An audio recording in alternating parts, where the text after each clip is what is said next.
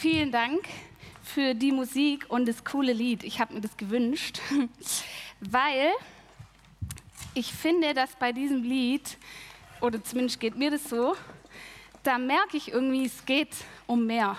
So, das weist so über mich hinaus, dieses Lied. Deswegen liebe ich das so. Ähm, wir alle, wir haben was gemeinsam.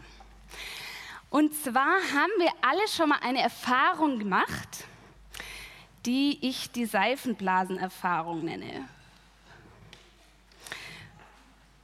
Wenn du schon mal einen Gottesdienst besucht hast, dann kann es sein, du hast mal eine Predigt gehört und dir wurde was Gutes gesagt und du hast, du hast es bestaunt, du hast gesagt, wow, cool. Und es hat dich irgendwie berührt und es hat dich irgendwie bewegt und du hast gedacht, da nehme ich was mit. Und dann läufst du hier raus, gehst nach Hause, der Montag kommt, die Woche geht los und es ist irgendwie wieder weg. Irgendwie diese Wahrheit, die du da gehört hast, du hast das Gefühl, die verpufft. So das, was hier geschieht im Jehes-Treff, in diesem Gemeinderaum, das hat mit der echten, wirklichen Realität deines Lebens gar, nicht zu gar nichts zu tun. So, du fühlst dich, als wären das so zwei Welten. So, da gibt es Gott und Jesus und die guten Dinge, die man ersagt. Und dann gibt es da mein Leben. Und irgendwie lässt sich das gar nicht so verbinden, sondern es ist echt eher so wie so, ein, so eine Seifenblasenerfahrung. Und gleichzeitig, und es ist so verrückt, sehnen wir uns ja alle danach, dass wir das erleben, was wir hier hören dass wir diese Wahrheiten, die wir hier zugesprochen bekommen, dass wir die in unserem Alltag erleben. Wisst ihr, hier wurde schon gepredigt, Jesus lebt in uns. Hier wurde schon gepredigt, du bist Teil dieser Liebesbeziehung zwischen Vater und Sohn. Hier wurde schon gepredigt, dass Gott dein guter Hirte ist und dich führen wird. Hier wurde schon gepredigt, dass du niemandem was schuldig bist, weil Jesus dich befreit hat. Das wurde hier alles schon gepredigt. Aber und wir sehen uns nach, dass diese Wahrheit, die hier gepredigt wurde, dass die in unserem Leben irgendwie wirklich wird, dass wir das schmecken können. Ich war vorher, es war ja hier vorher Mitarbeiterfest, noch kurz äh, beim Corny und habe mir hier ein Fleisch geholt, weil ich habe Hunger und das werde ich nach der Predigt essen. Und es, mit dieser Realität, mit diesen Wahrheiten, die hier gepredigt werden, ist es wie mit so einem Teller essen. Du musst einfach hingehen, dir den abholen. Ich habe nichts gezahlt, es war alles bereitet. An dieser Realität, die wir hier predigen, kannst du nichts verändern. Es ist vollbracht, hat Jesus gesagt. Und trotzdem ist es so, als würden wir vor diesem Teller sitzen und sagen, ich schmeck's nicht. Ich, ich, ich schmeck's irgendwie nicht, wie dieses Fleisch schmeckt. Ich schmeck den Nudelsalat nicht. Und ich glaube, dass wir lernen können, wie wir diese Realität ganz praktisch in Anspruch nehmen können. Ich glaube, dass wir lernen können, wie wir essen. Und ich glaube, dass Gott uns sogar dabei hilft, beim Essen lernen. Und wenn du Bock hast, rauszufinden mit mir zusammen, wie wir das ganz praktisch in unserem stinknormalen Alltag machen können, dann bist du heute hier richtig. Und bevor wir da einsteigen in den Bibeltext, der uns dazu anleitet, würde ich gerne noch mit uns beten. Jesus, ich danke dir dafür, dass du da bist. Ich danke dir dafür, dass du in uns lebst. Und ich danke dir dafür, dass, dass wir uns jetzt wirklich, wirklich von deiner Wahrheit erfrischen lassen können.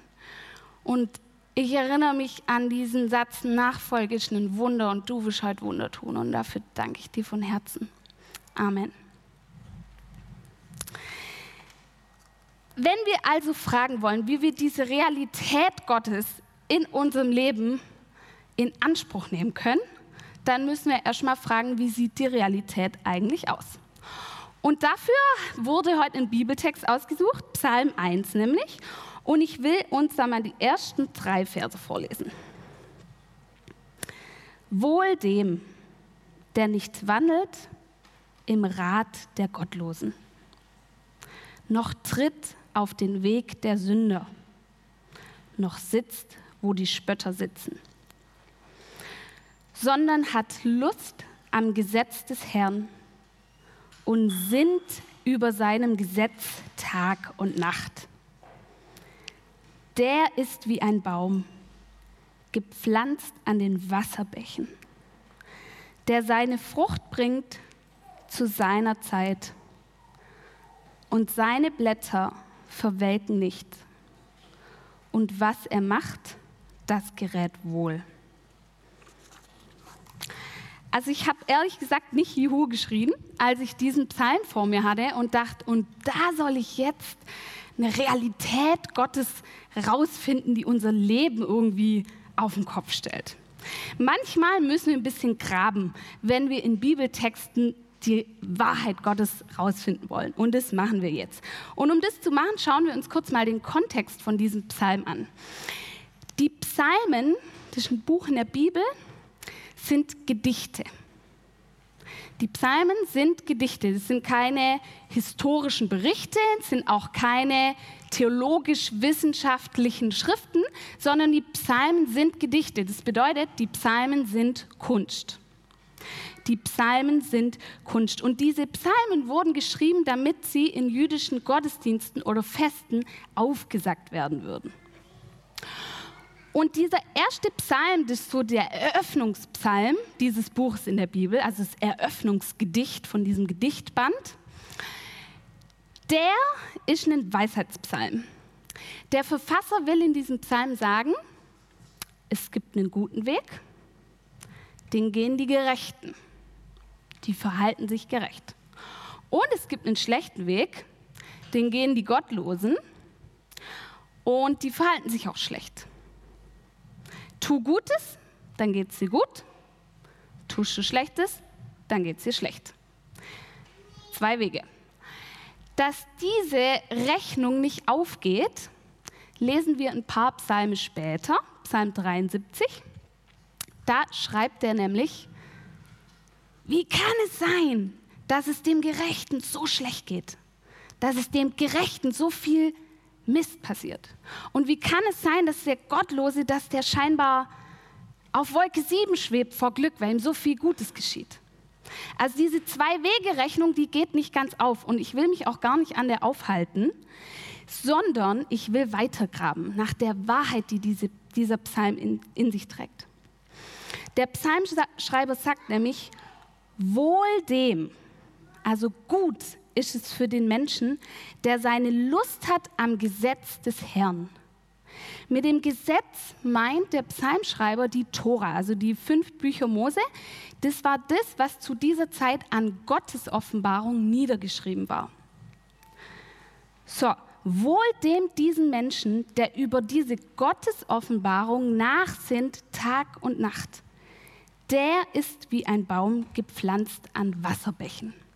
Vielleicht erinnerst du dich an deine Schulzeit. Du hattest da mal Deutschunterricht und im Deutschunterricht lernt man in der Regel, wie man Gedichte interpretiert. Und da gibt es verschiedene lyrische Mittel und ein lyrisches Mittel ist die Metapher, also ein Bild. Und das verwendet dieser Psalmschreiber hier auch. Dieses Bild, ein Baum, der an ein Wasserbach gepflanzt ist. Ein Baum, der mit einer Wasserquelle verbunden ist. Bleibt noch kurz dran, wir sind immer noch auf der Suche nach dieser Realität, die wir in unserem Alltag in Anspruch nehmen wollen.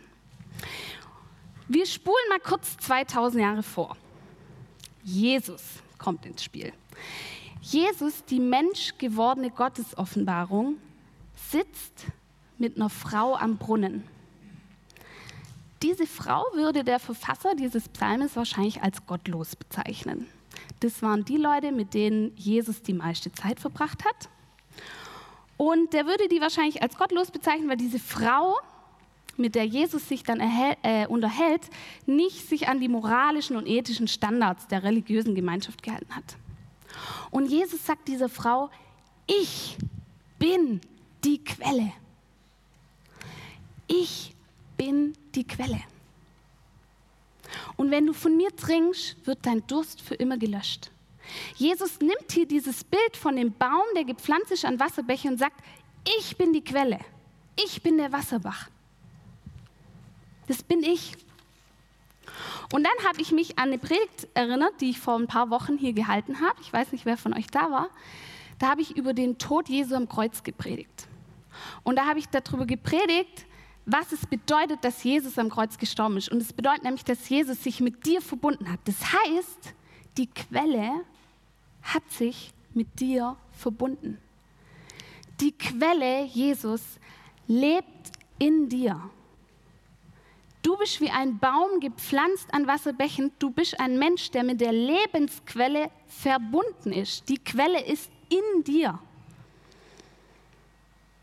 Ihr seid nicht mehr trennbar. Ich glaube, wir haben ganz oft so ein Bild in uns, dass wir wie so Autos sind, die einen Tank haben, der leer läuft. Und ab und zu müssen wir an eine Tankstelle und auftanken.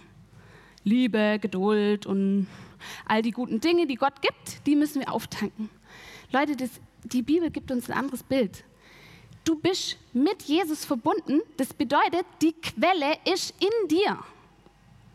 Das ist nicht mehr Jesus, du, sondern die Quelle, die ist in dir. Du bist gepflanzt an der Wasserquelle. Du bist mit der Quelle verbunden. Das ist die Realität, die dieser Psalm uns sagt. Das ist die Wirklichkeit, in der wir leben.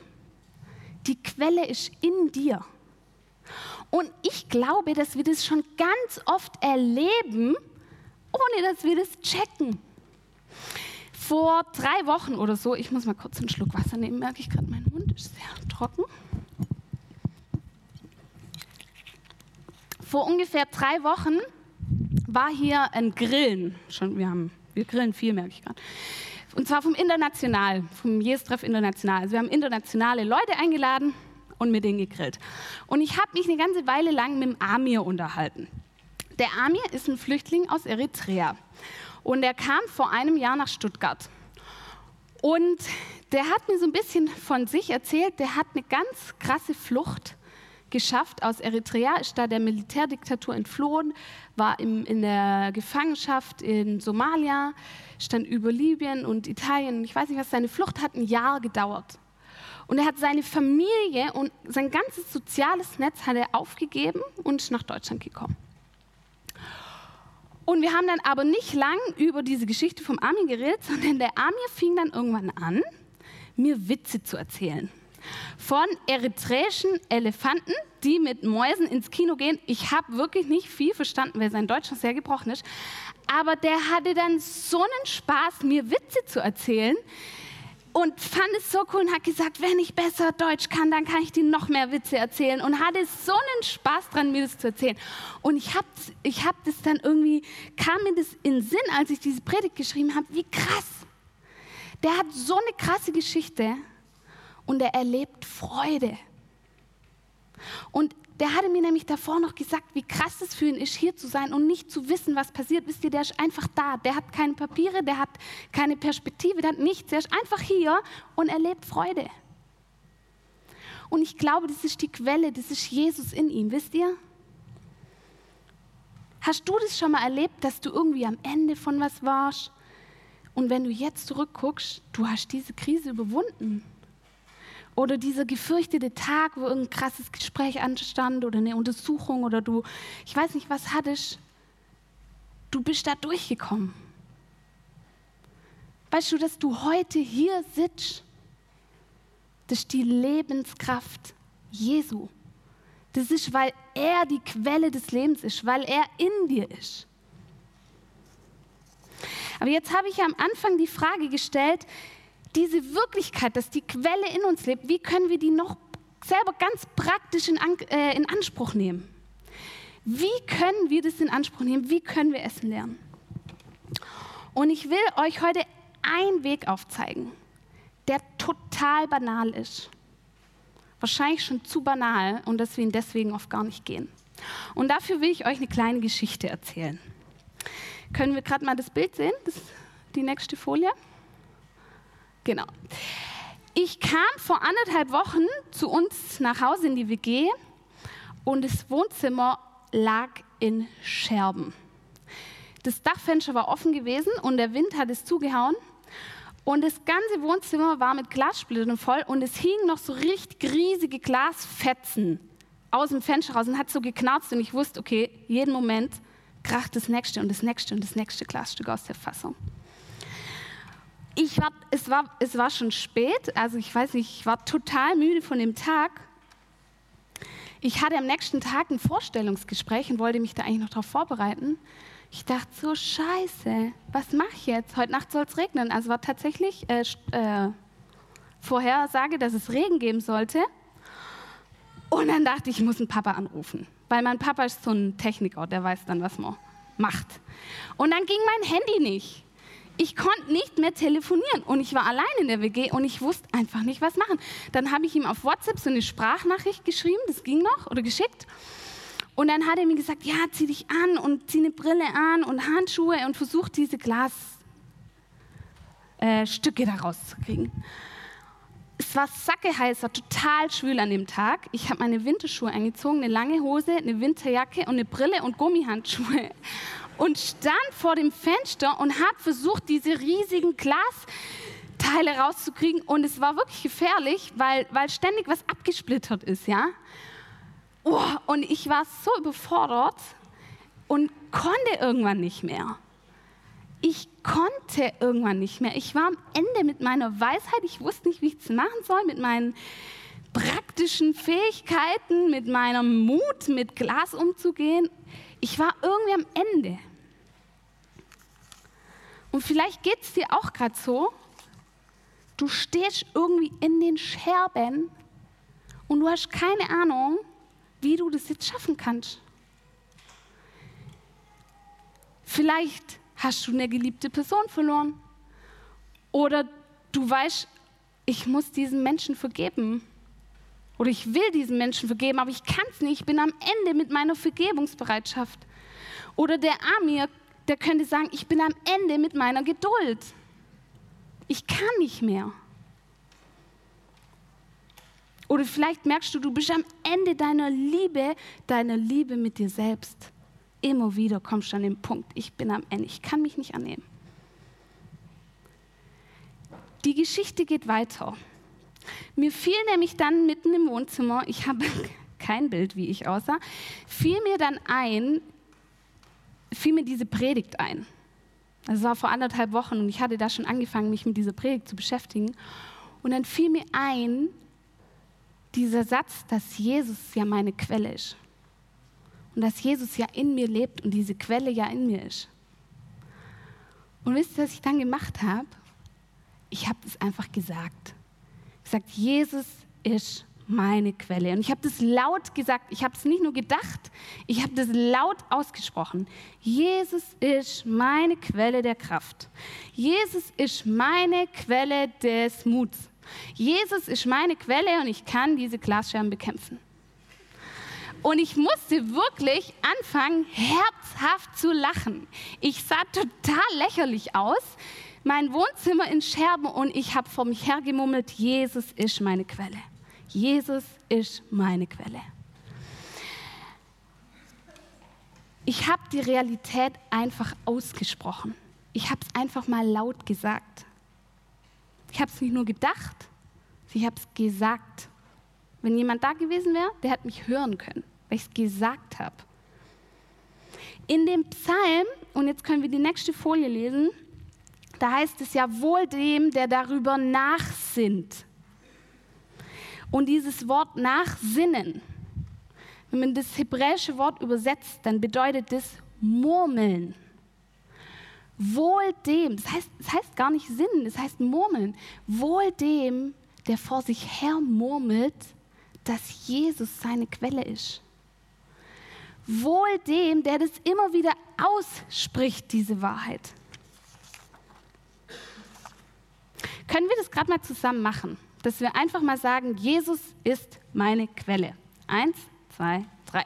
Jesus ist meine Quelle. Cool, das hört sich super an. Ich sehe gerade, dass hier eine Gruppe äh, sitzt, die mit Gebärdensprache übersetzt werden. Herzlich willkommen, schön, dass ihr da seid. Cool.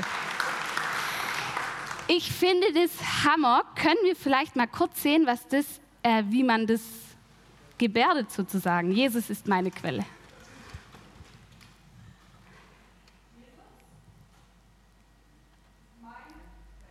Toll. Können wir das lernen? Können wir das mal alle lernen? Können Sie das nochmal vormachen?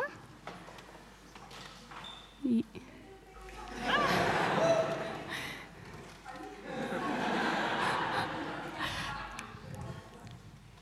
Jesus ist meine Quelle. Quelle. Wow. Vielen Dank. Noch besser, Leute, dass wir das machen mit unseren Händen. Warum ist es so wichtig, dass wir Dinge aussprechen oder sie mit unseren Händen machen? Warum? Weil das Erleben viel intensiver ist. Verliert ihr euch manchmal auch in Gedanken, wenn ihr in der Bahn seid oder irgendwo hinfahrt oder ich weiß nicht?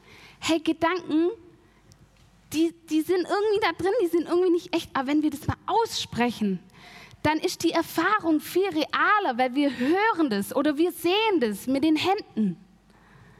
Und deswegen ist es so wichtig, Dinge auszusprechen.